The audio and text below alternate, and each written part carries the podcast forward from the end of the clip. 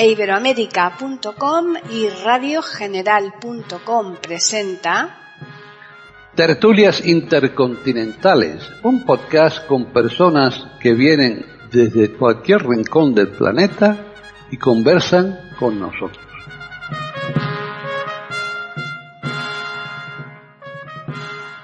Soy Humberto Rodríguez, les hablo desde Florida, Estados Unidos, y esto es Tertulias Intercontinentales de eiberoamerica.com y radiogeneral.com.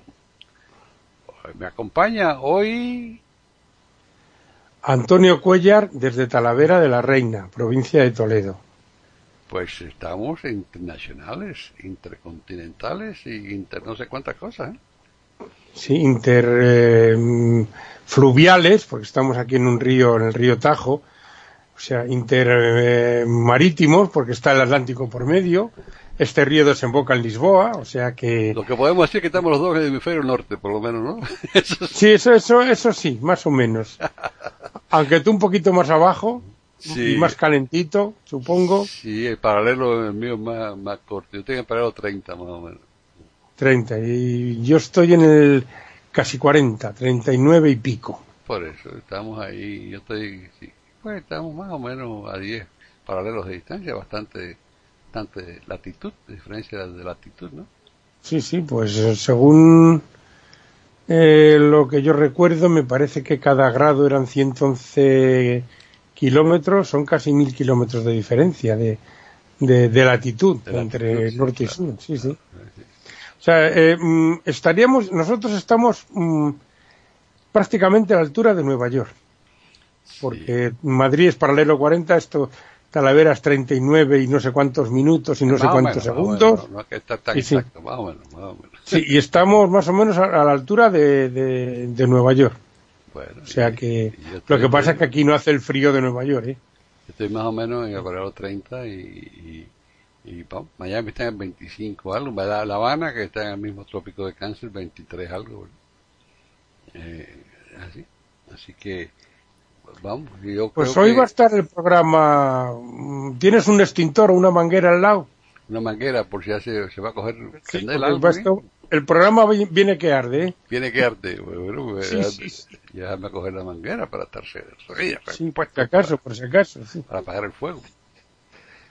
Porque hoy vamos a hablar de, de un personaje, vamos a decir, típico de, de su época, del Renacimiento porque hoy en día tenemos todo muy parcelado. La medicina va por un lado, la filosofía va por otro, la física va por otro, las matemáticas van por otro, la teología va por otro, pero entonces mm, no estaba tan parcelado eh, estos temas y la gente de esa época pues eran, vamos a decir, mm, de todo un poco.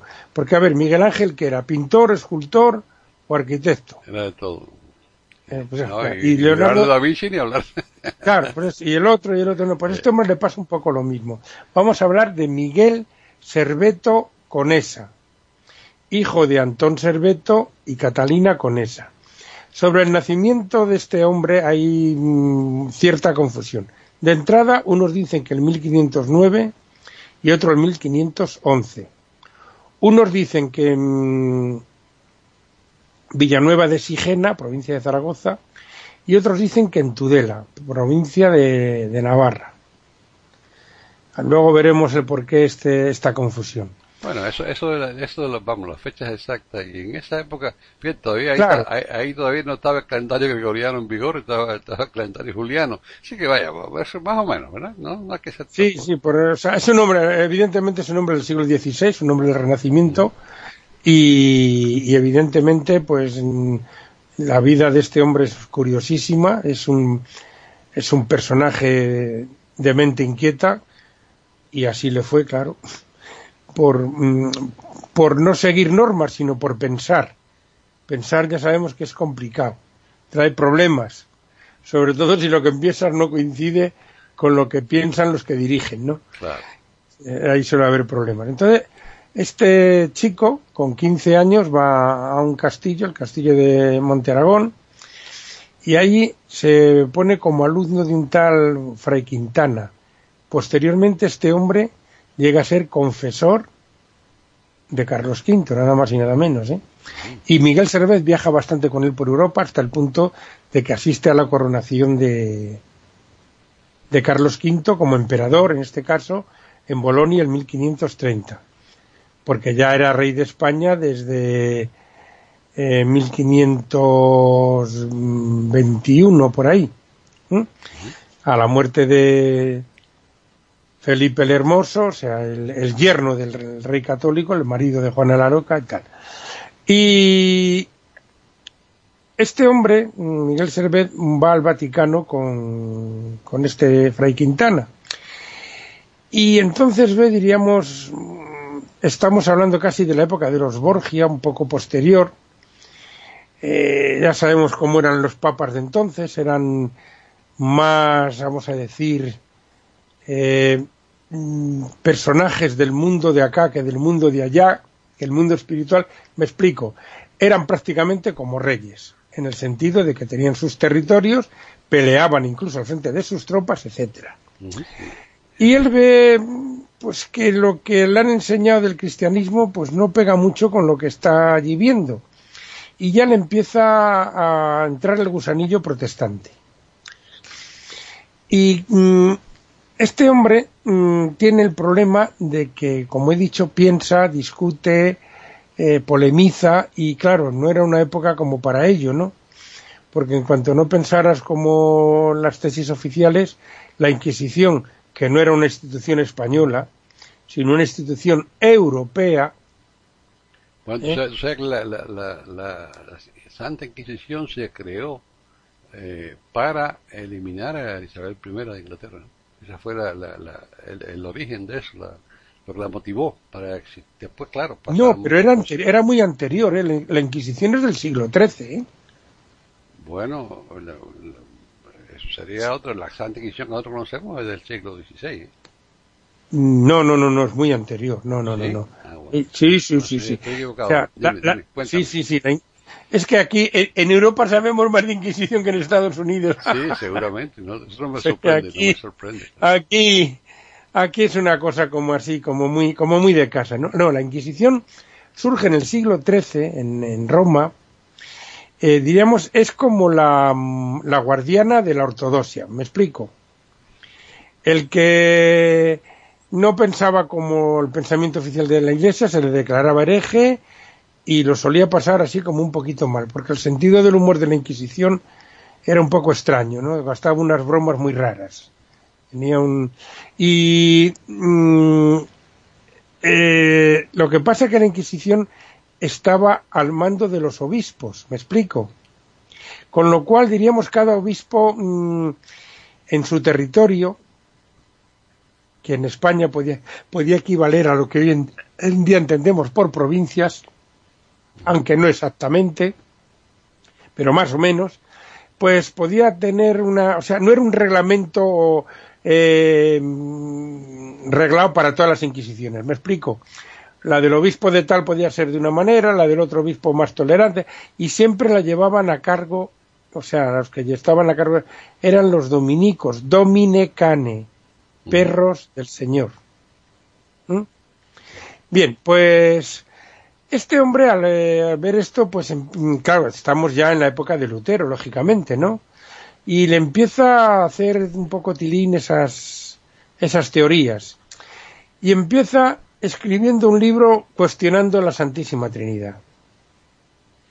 Que si no son tres, que no me voy a meter en estos berenjenales porque es muy complicado Sí, sí, claro. Y no pero vamos, él diríamos que mm, empieza a cuestionar la Santísima Trinidad como la, la tiene la Iglesia como eh, mm, oficialmente entonces, porque él parte de la base de que en la Biblia no se hace alusión a ella, no, me explico, entendiendo por Biblia, lo, es que claro, aquí en España tenemos un defecto.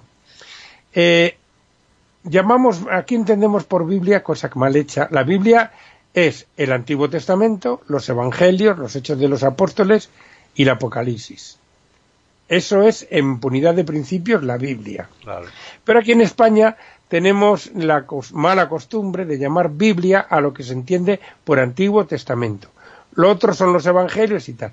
Entonces, mm, este hombre dice que en el Antiguo Testamento, para entendernos, no se hace alusión a la Santísima Trinidad, que si Dios es divino, que si la Virgen fue concebida por la, eh, el espíritu de la palabra, bueno, todos esos líos que son muy complicados de discutir y que aquí no estamos para eso, entre otras cosas porque yo creo que tampoco estamos preparados. El caso es que le empieza a escribir sobre estas cosas y le empiezan a caer pues palos por todos lados. De protestantes, de católicos, de... bueno, Déjame explicarnos. Estamos escuchando tertulias intercontinentales a través de iberoamérica.com y radiogeneral.com. Continúa. Eh, este hombre viaja por, por toda lo que entenderíamos, pues, eh, aunque, por ejemplo, está en París, en Lyon, en Estrasburgo, entonces perteneciente al Sacro Imperio Germánico, porque el, la pobre Estrasburgo ha cambiado de, país más que... ahora para ti, ahora está ahí en la frontera entre Francia y Alemania y bueno, es... Hombre, el nombre mm, es muy germánico. Germánico, claro, sí. Pero... pero era, prusiano originalmente, sí. Mm, no, no, no, no, no, Prusia estaba más para allá. Es más de la zona... Prusia era lo que hemos entendido o lo que ha sido la Alemania Mm, democrática, que también tiene guasa el nombre, pero bueno, o sea, lo que se entendió por Alemania Oriental, eso era Prusia. El núcleo duro, diríamos, el núcleo de donde surge la Alemania que unifica Bismarck. Todo lo demás eran principados.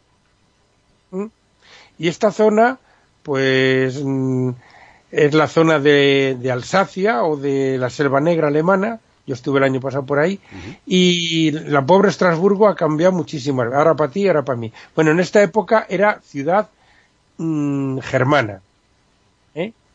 y estuvo en, en una ciudad francesa, no confundir con Viena, Lyon, Basilea, o sea, en zonas, o sea, zonas todas muy de universidades, como más o menos el que entienda un poco de Europa verá rápidamente. Y el Lyon coincide con un médico y diríamos le pica un poco la curiosidad, con lo cual se va a París a estudiar medicina, ya con el, 18, el 1630 y tantos, ¿eh? o sea, ya... Mm, porque él era teórico. o 1500?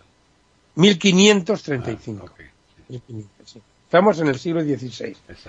Y en esta misma universidad donde él recibe clases de medicina, pues da clases de matemáticas, de teología, y mm, se va un poco por las ramas, más bien por las estrellas, y se mete con la astrología. Y dice que sirve para predecir y tal y cual. O sea, como vemos, es un hombre, vamos a decir, que de ortodoxo tenía muy poco. Sí, claro, ¿no? definitivamente mete con astrología ya eso es otra cosa. Claro, o sea, era un poco alma inquieta, alma inquieta y tal. Y entonces, mm, cuando estudia medicina, escribe un libro, porque ahora explicaré, nos vamos a meter un poco en, anatomía y tal, pero bueno, creo que lo haré, lo, haré sencillo para que se entienda rápidamente. Este hombre, en un libro de teología, que se titula La restitución del cristianismo, ojo, es donde aparece la descripción de la circulación pulmonar. Ojo, ¿eh? No en un libro de teología, en un libro de teología porque para él la sangre era el alma que se reparte por todo el cuerpo, bueno, mm, filosofías de él, ¿no? Por eso digo que eh, en aquellos tiempos, pues la gente mm, hacía, era multidisciplinar. O sea, era, sería inconcebible que en un libro de teología te encontraras no, no, hoy en día. una cosa de fisiología, ¿no? ¿no? las ciencias son muy especializadas. Hoy en día eso se ha, ido bifurcando, bifurcando, bifurcando, que figura. Y bueno, pues aquí era, mm, bueno, pues que, claro, también era menos extenso que ahora, lógicamente. Y este hombre es el que describe la circulación pulmonar, o sea, el cambio de sangre sucia a sangre limpia. Vamos a explicar esto un poquito, porque aunque la mayoría de la gente lo sabe, pues nunca viene mal. Eh, si nos hacemos una, una herida en una vena, no en una arteria, en una vena, la sangre sale un poco entreazulada, un color azul mora, no sale roja pura. Es porque es sangre, vamos a decir, sucia. Que regresa, de regreso, sí. Claro, es la sangre que viene de recoger todas las porquerías del cuerpo, que viene a través del sistema venoso, sangre poco oxigenada y tal, que viene por el hígado, donde se, se depuran ciertas cosas, por unas venas, y va a dar por la arteria pulmonar. Los riñones, los riñones que también depuran la sangre. Sí, pues todo eso se va a... Pero eso es después. Eh, llegan, aquí es una pregunta que nos hacían en, cuando estudiábamos, ¿cuál es la única arteria que trae sangre venosa y cuál es la única vena que trae sangre arterial? Bien, entonces entran las venas pulmonares, entran por el ventrículo derecho. O sea, no las venas pulmonares, las venas que vienen de recoger todo toda la sangre mm, del cuerpo. Entran por la aurícula derecha. Pasan a través de una, válvula, la válvula tricúspide, al ventrículo derecho. Y por ahí sale la arteria pulmonar con sangre mm, sin oxigenar, con sangre sucia. Siempre sabemos que las arterias llevan sangre limpia esta es la única arteria que lleva sangre sucia y esa sangre va al pulmón. Ahí se hace el intercambio del oxígeno, la sangre se oxigena y coge su color rojo habitual. Y por las venas pulmonares, ya sangre limpia, por eso la pregunta esa capciosa que nos hacían a ver si nos pillaban, van al ventrículo izquierdo, es ya sangre limpia, para entendernos, van al ventrículo izquierdo, digo, a la aurícula izquierda, pasa a través de la válvula mitral, al ventrículo izquierdo y a través de la vena, de la arteria aorta, sale ya la sangre del corazón para repartirse por todo el cuerpo. Bueno, pues esto es lo que describe este señor. Interesante, ¿eh? eso que la sangre es súper interesante. Yo, yo, yo, yo, vamos, no me queda más remedio que aprender un poquito porque eh, como mi enfermedad, que lo que me dejó ciego fue un problema del sistema inmunológico. El sistema inmunológico mío funcionaba mal y eh, me pusieron en, quimioterapia un año y eso no me resolvió nada.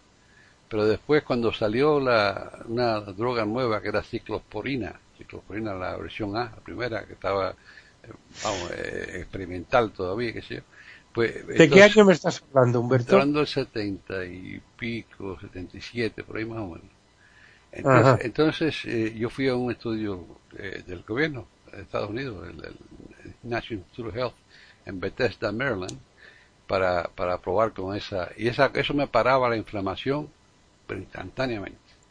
Y entonces empecé a aprender de eso, de los leucocitos, eh, los T1 y los T2 de la sangre, cómo funciona sistema inmunológico en la sangre. Y eso es fascinante, porque es increíble lo que hace el T1, que, que, es el... Es que el cuerpo es fascinante. Es fascinante. El T1, que es el T que ayuda, eh, help, que le dicen, el T de ayudante, eh, el T1, eh, células T1 son todos cositos, son glóbulos blancos, ¿verdad? Que están parte de la sangre, pero el T1 ese es el que va en primer lugar cuando te dejas una herida, por ejemplo, como dices tú, una estación de herida en cualquier sitio, ese, ese T1 es el que se se pone ahí, rodea la herida, la pone dura la cosa para que no entren más bacterias. Sí, eh, son las eh, fuerzas de choque. Sí, y, son las fuerzas de choque. Exacto, sí. Y le levantan la levantan la temperatura para matar los microbios, hacen todas esas cosas. Y después viene el T2, que es el T supresor, y ese mata a los T1. Fíjate que es increíble, es súper interesante. Yo, yo, yo nunca tuve nada de, vaya, yo no estudié medicina ni nada relacionado, pero pero eh, he leído bastante y eso me eso eso me fascinó cuando leí la verdad cuando me aprendí la, fisiología la fisiología es mm, es maravillosa. O sea eh, te pones a leerla y dices joder pero qué, bien hechos estamos me cago, qué bien qué funciona o sea, a ver a ver qué aparato funciona a 70 pulsaciones por minuto durante 80 años sin sin problema sin problemas normalmente. No, no, eso es, que, es, eh, eh, no puede ser, eso, eso, el que no cree en Dios, eso, no puede ser por casualidad que esto se haya hecho así de, de la nada. Ah, tiene que haber algún, algo que, que, que, no, evidentemente hay algo por ahí que hace la maravilla. No, solamente los instintos, yo, yo, me acuerdo de por eso él, por eso él decía, fíjate tú, eh, qué intuición, que la sangre era eh, la portadora del alma del hombre, porque se repartía por todo el cuerpo. O sea, es que claro, ¿dónde está el alma?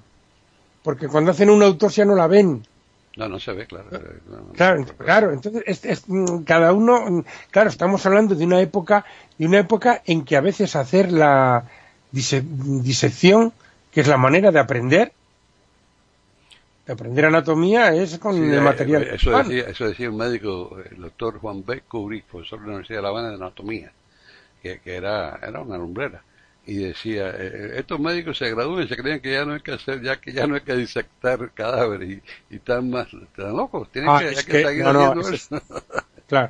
Mm, las autopsias, es que la gente, por ejemplo, casi todo el mundo tiene el concepto de que la autopsia se hace cuando es una muerte violenta.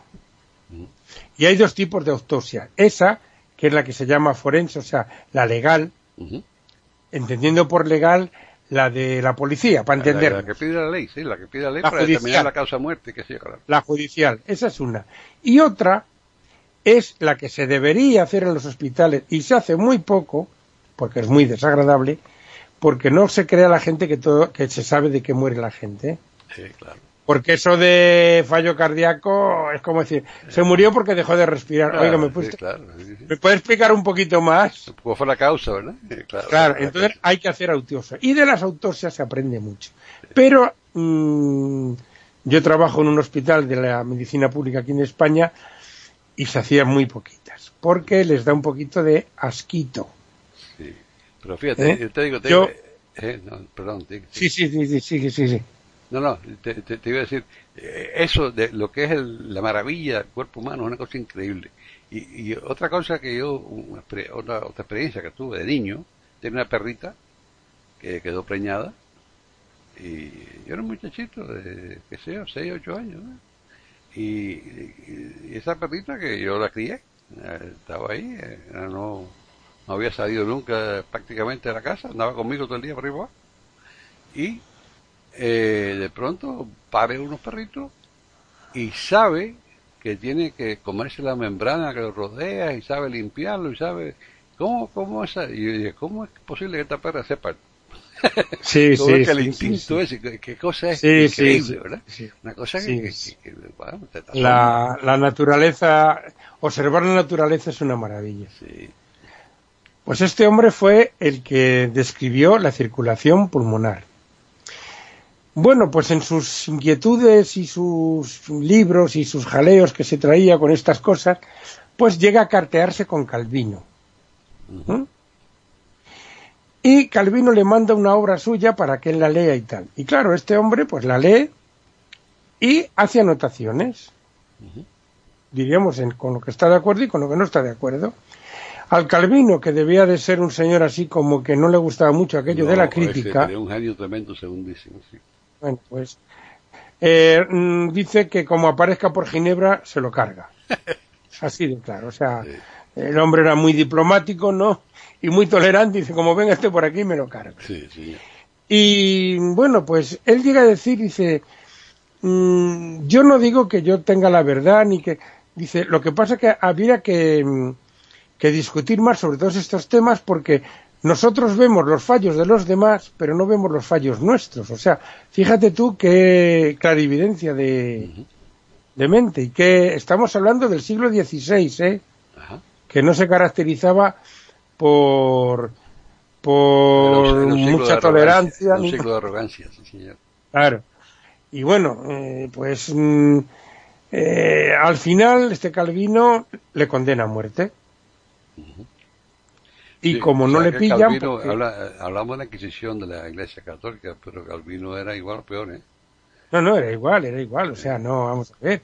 Eh, mm, yo vi una exposición en, en un pueblo de Santander, Santillana del Mar, el pueblo de las tres mentiras, porque ni es santa, ni es llana, ni tiene mar. sí, sí, sí.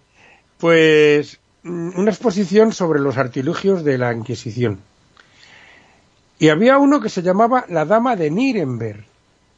O sea, no era la Dama de Cádiz, ni de Barcelona, ni de Sevilla, no, era la dama de Nuremberg, que todo el mundo sabe por el famoso proceso, y por cierto una feria del juguete que tiene maravillosa, que es de Alemania, ¿no?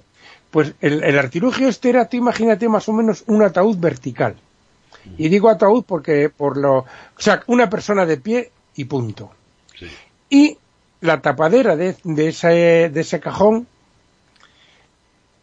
que se abría, diríamos, como hacia afuera, ¿no? Tenía púas, ¿no? Tenía uno- unos clavos de unos 10 centímetros Sí, sí.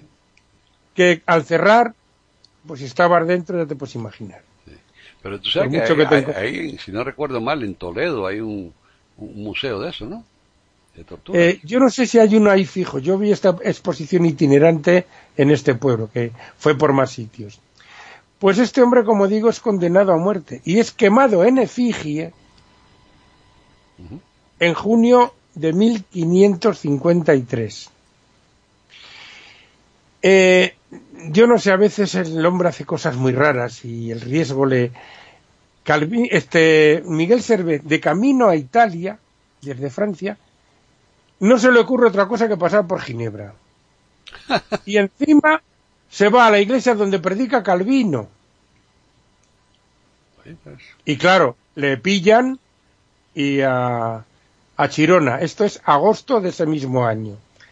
Hay un juicio tal cual, no sé qué, no, no, y le queman esta vez de verdad en, en octubre, el 27 de octubre de 1553.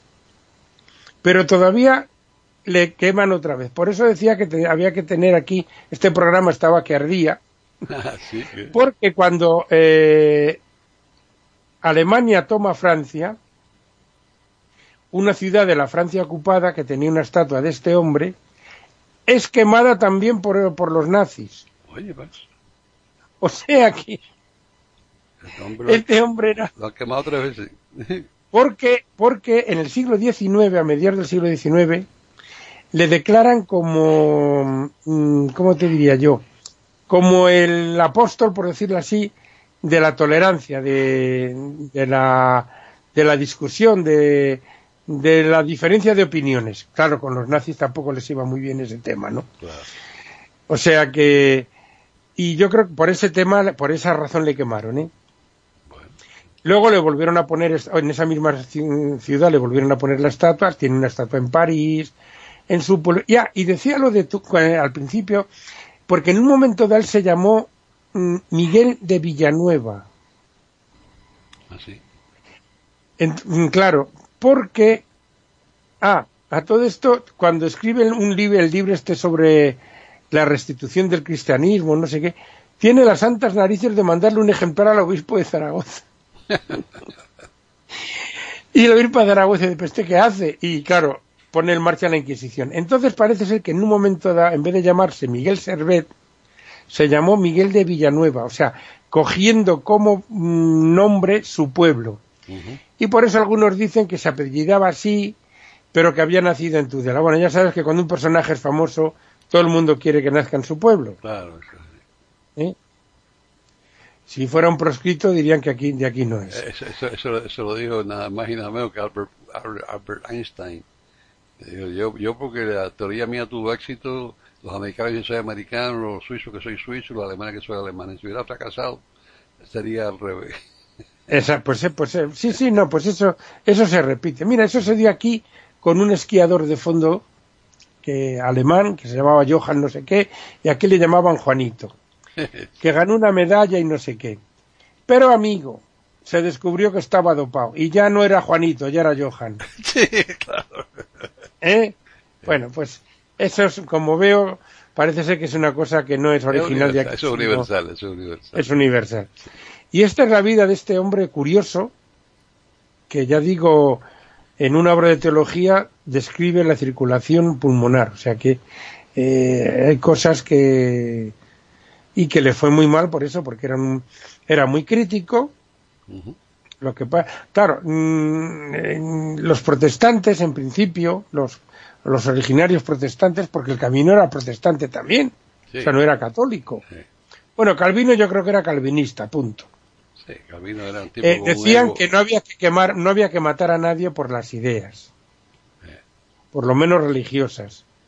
Pero bueno, mm, estamos en el siglo XXI y todavía yo creo que no hemos resuelto el asunto. ¿eh? No, y, y, eso, y en aquella época menos. Vaya, en Inglaterra, mira, eh, Bloody Mary, o sea, María Tudor, la, la, la, hija mayor, la hija de Catalina de Aragón.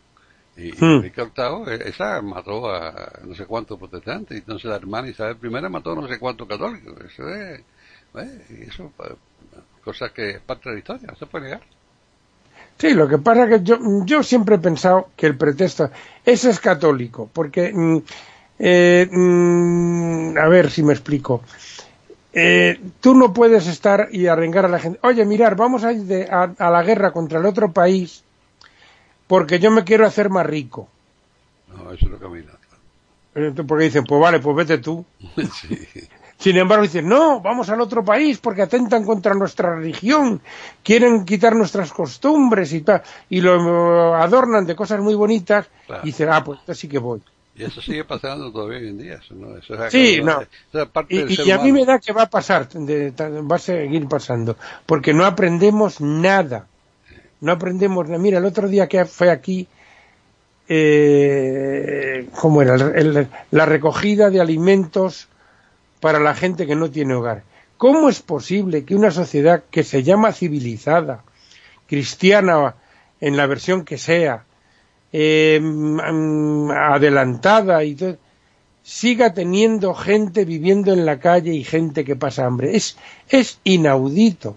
Y ahí está. Ahí está. Pero siempre ha pasado también, eso es una cosa que ha existido toda la vida, siempre, todo siempre, desde que el mundo Ya, mundo. pero- hay, pero gente, hay gente- hay gente que, bueno, primero, gente en la calle, eso es normal antiguamente, vamos. Pero aparte de eso, gente que, que son pobres y pasan hambre, eso ha existido toda la vida. Claro, pero yo digo, también hemos ido a pie toda la vida y ahora vamos en avión. Sí, claro. Todo- ¿Por qué en eso hemos evolucionado y en lo otro no? Es muy Algunas triste. cosas cambian, otras no, pero bueno, eh, hay, muchas, ahí es otro un tema bien vasto que pues, ahí hay disculpa, se puede discutir ad nauseam porque, vamos, eso es, hay mil razones que yo te puedo argumentar y tú seguramente tienes otras mil, eh, no, no se parecen en nada a las mías, distintas completamente. Así que, vamos, eso, eso es o- otro tema para otro, para otro, otra discusión si Sí, quieres, sí, porque eso- eso da para mucho.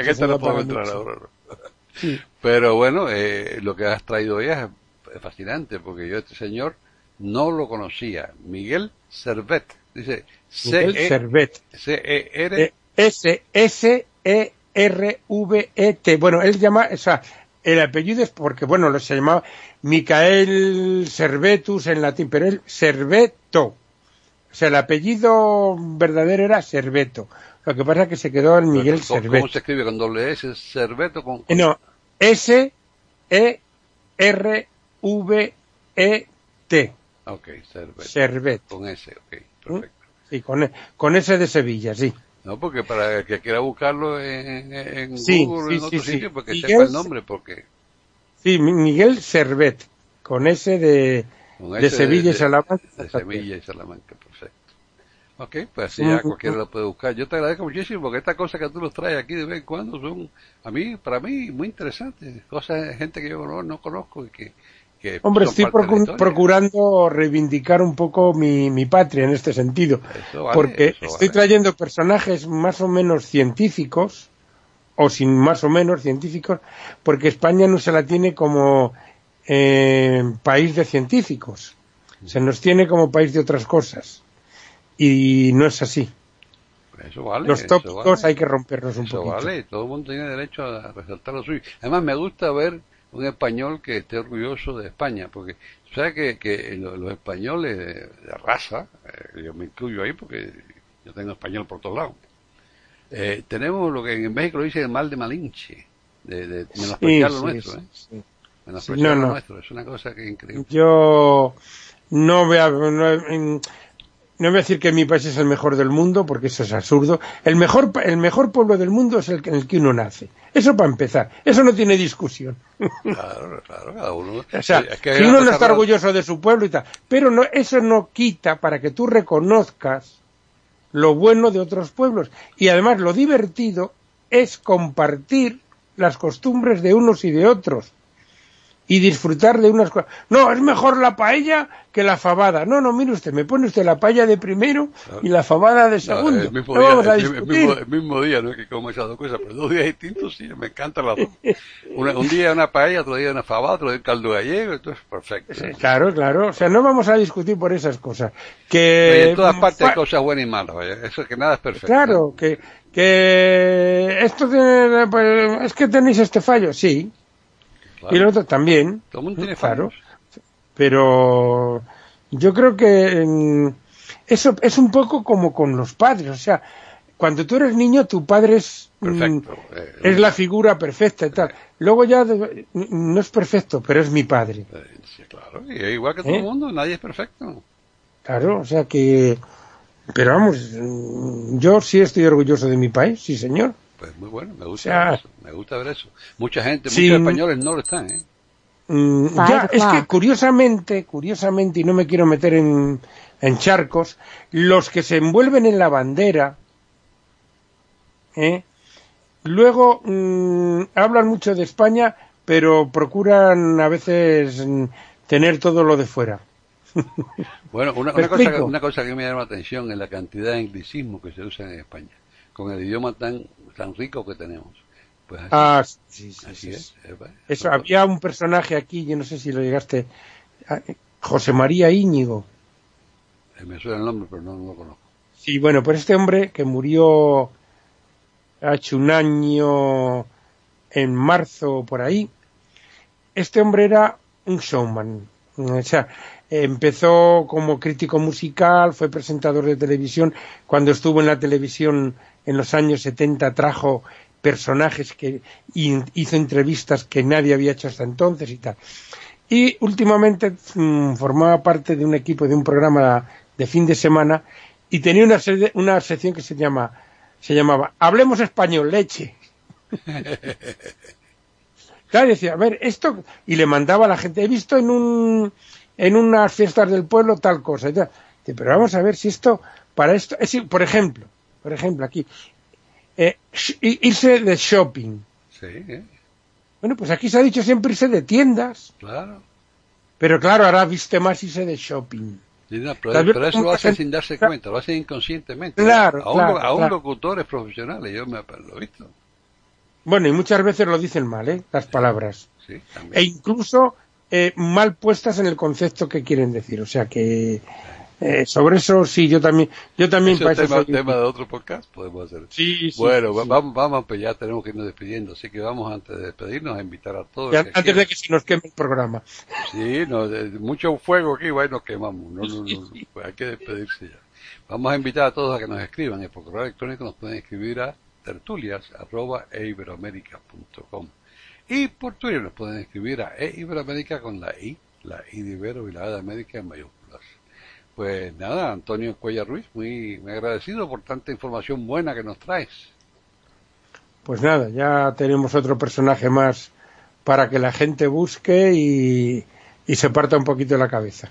Perfecto, pues entonces eh, solamente me resta agradecer a todos por su atención e invitarles a que regresen aquí a iberoamerica.com y a radiogeneral.com la semana que viene para escuchar otro podcast de... Tertulias intercontinentales.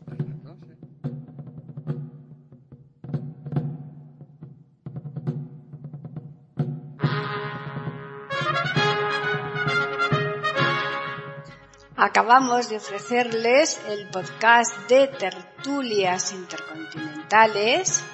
Aquí en iberoamerica.com y radiogeneral.com. Regresen la semana que viene para un nuevo episodio. Hasta la próxima semana.